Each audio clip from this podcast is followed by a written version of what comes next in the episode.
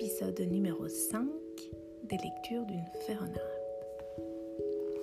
Aujourd'hui, j'ai envie de partager avec vous la lecture d'un petit texte écrit par David Servan Schreiber. Je ne sais pas si vous avez entendu parler de lui. C'était un psychiatre émigré aux États-Unis qui euh, avait tenu une très belle chronique dans le magazine français Psychologie. J'aimais vraiment beaucoup lire ces chroniques et je ne dois pas être la seule, puisque le magazine lui-même a décidé de créer un petit recueil avec ses 20 meilleures chroniques, en tout cas les 20 qu'ils ont sélectionnées eux comme étant les meilleures. Voilà, donc aujourd'hui je vais vous en lire une de ces chroniques et on se retrouve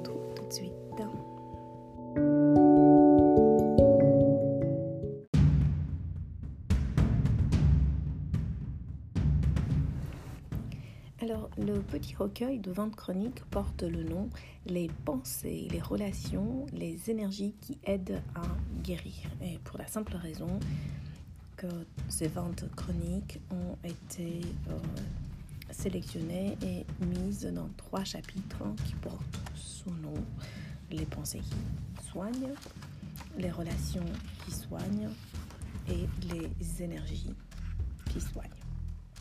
Alors, le texte que je vais vous lire fait partie du sous-chapitre Les énergies qui soignent. Alors, je vous le lis de suite. Le rythme des cœurs. Tous ceux qui étaient assis en cercle se retrouvaient régulièrement parce qu'ils souffraient. Certains avaient un cœur défaillant, d'autres une sclérose en plaques. Marc, lui, avait 12 ans et son visage déformé trahissait son autisme et son retard mental. Ici, il pouvait parler de ce qu'il ressentait. Ici, il pouvait écouter les autres pour leur offrir un peu de cette présence humaine dont il manquait souvent si cruellement. Ce soir, pourtant, il ne savait pas comment parler de ceux qui venaient d'arriver.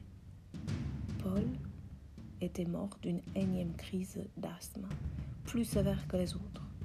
Ces éclats de rire ne viendraient plus jamais baigner le groupe de leur chaleur. Leur visage était fermé, leur regard s'évitait.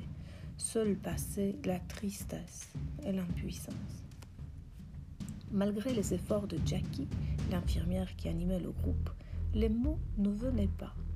Jackie raconta alors que dans certaines cultures, quand on est triste et que l'on souhaite être en communion avec les autres, mais que l'on n'arrive pas à parler, on s'assied simplement en cercle pour jouer de la musique en rythme. Chacun prit alors un des djembés qui se trouvaient dans la salle. Jackie commença à frapper doucement son instrument. Les autres l'imitèrent. Poum, poum, tac, poum, poum, tac, poum, poum, tac. Peu à peu, le rythme les entraîna. Marc avait du mal à rester synchrone avec les autres et il jeta un regard inquiet à Jackie. Elle l'encouragea d'en sourire et il se concentra à nouveau comme il pouvait en tirant la langue.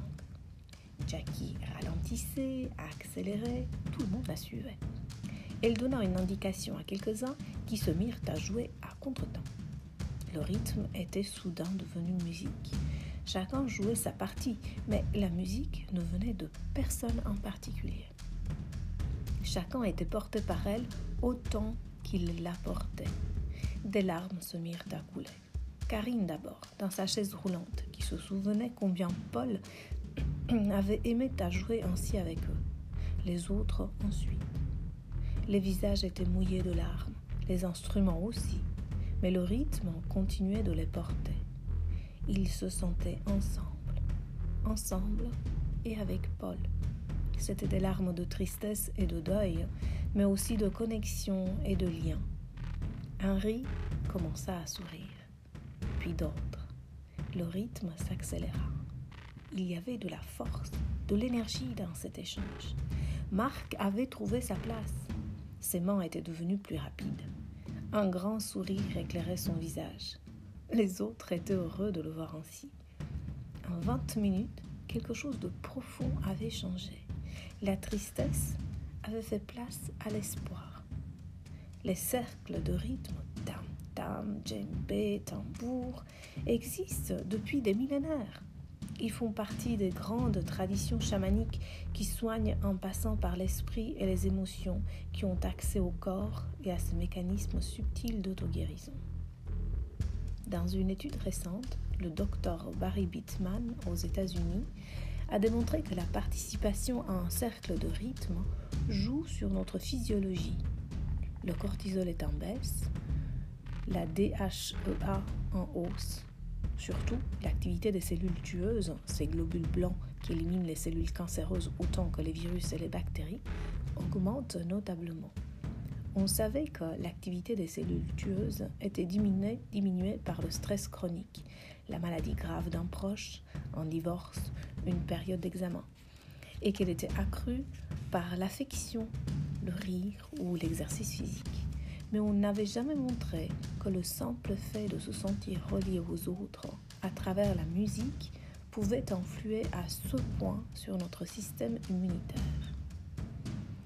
Pythagore encourageait ses contemporains à jouer de la musique ou à chanter un peu chaque jour pour purger le corps des inquiétudes chroniques, de la tristesse, de la peur, de la colère comme lui, je suis persuadée que toute activité qui nous permet d'accéder à la musique en nous, à la jouer et à la partager avec d'autres, doit pouvoir activer les ressorts profonds de notre physiologie. Il peut s'agir d'une chorale ou d'un groupe de paroles où nous nous sentons libres de nous montrer tels que nous sommes, avec nos peurs et nos vulnérabilités. Il appartient à chacun d'aller trouver cette musique et ceux avec qui l'on peut la partager. Chronique de novembre 2004.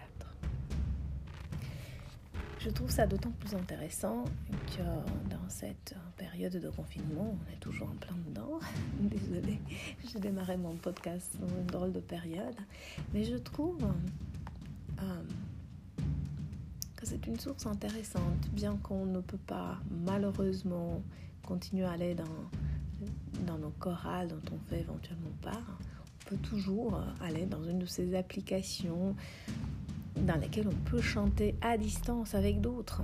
J'ai vu il y a peu de temps que l'Orchestre national française euh, on jouait euh, un Ravel magnifique à distance. Et, c'était vraiment à donner la chair de poule de voir autant de personnes jouer ensemble un morceau magnifique, un orchestre en entier. C'est vraiment très très très beau. De même, j'ai vu une autre vidéo qui tournait euh, sur Facebook avec euh, des, chanteurs, des personnes comme vous et moi, qui chantaient ensemble en Italie. Euh, sono un italiano, un italiano vero. et c'est vrai qu'il y a quelque chose de très très puissant qui, qui ressort de ces chants en groupe. Alors, je vous encourage, donc si vous faites de la musique à la maison, si vous avez un instrument, si vous l'avez délaissé, de le reprendre, profitez de ce temps de confinement pour refaire de la musique et pourquoi pas essayer éventuellement aller vers ces applications qui permettent de faire de la musique en groupe.